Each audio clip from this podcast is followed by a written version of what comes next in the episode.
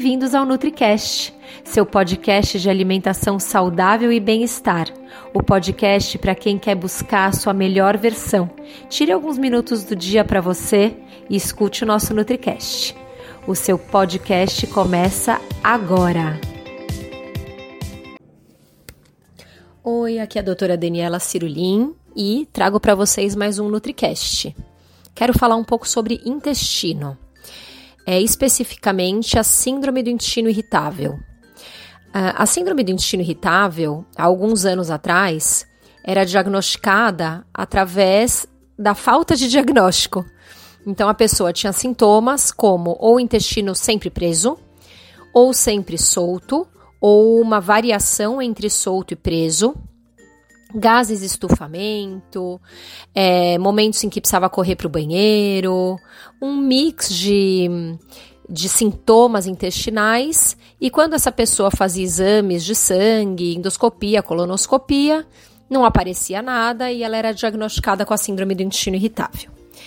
É, com tantos estudos que, é, sobre intestino, né? É, o intestino hoje é muito, muito estudado, a microbiota intestinal e tudo mais é, se mudou um pouquinho essa questão da síndrome do intestino irritável.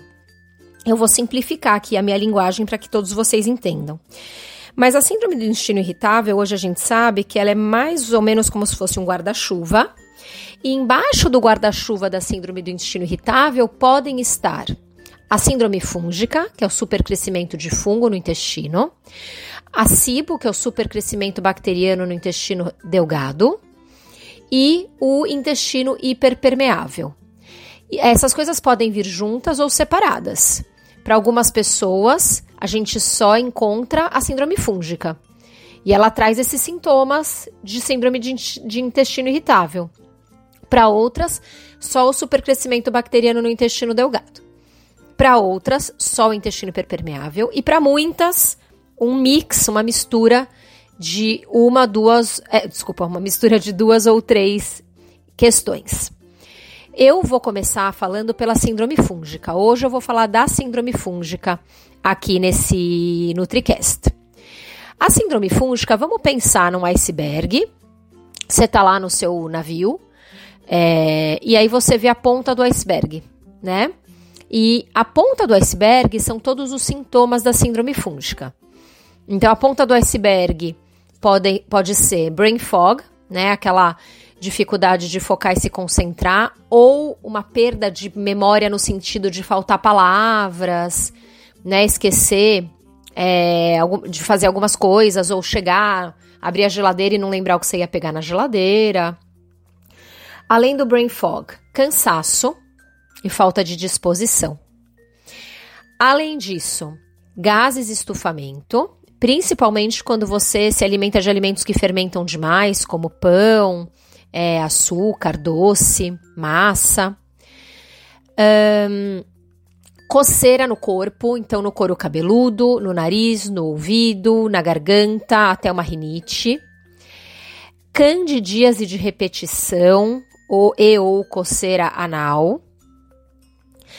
Uh, e vontade, desespero de comer carboidrato e doce e açúcar. Todos esses são sintomas da síndrome fúngica. Eu atendo muitos casos de síndrome fúngica no meu consultório ou online, de pessoas no mundo todo, inclusive. É, e algumas pessoas têm todos os sintomas, gabaritam, e algumas não têm todos, têm dois, três sintomas só. Uh, como que a gente pode. Existem exames que detectam a síndrome fúngica? Sim. A gente pode fazer um PCR para Cândida, é no sangue. A gente pode fazer uma pesquisa de fungo nas fezes. E existem exames mais completos e especializados, como por exemplo o GI-MAP, que é um exame que analisa toda a microbiota intestinal e ele também analisa se há um excesso de fungo no intestino.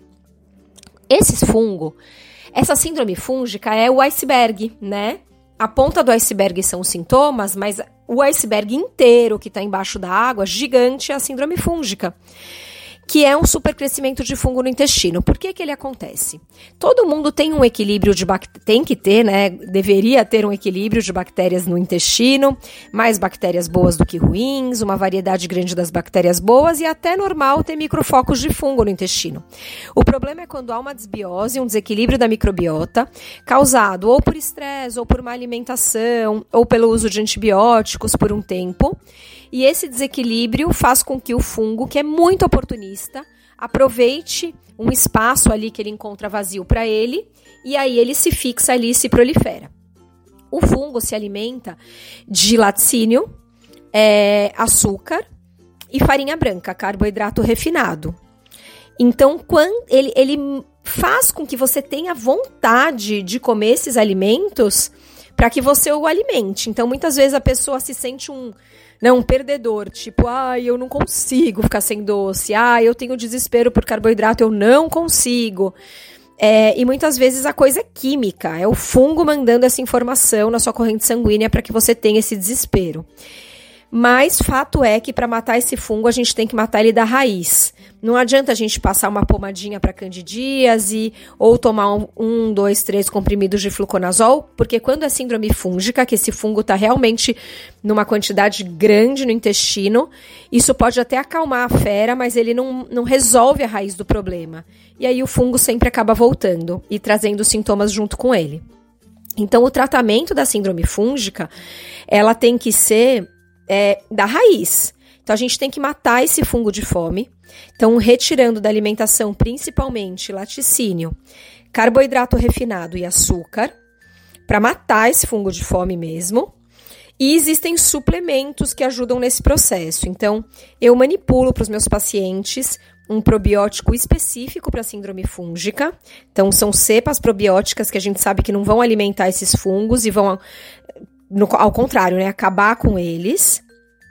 É, suplemento antifúngico que tem óleo de orégano, o extrato da folha de oliveira, o extrato do romã.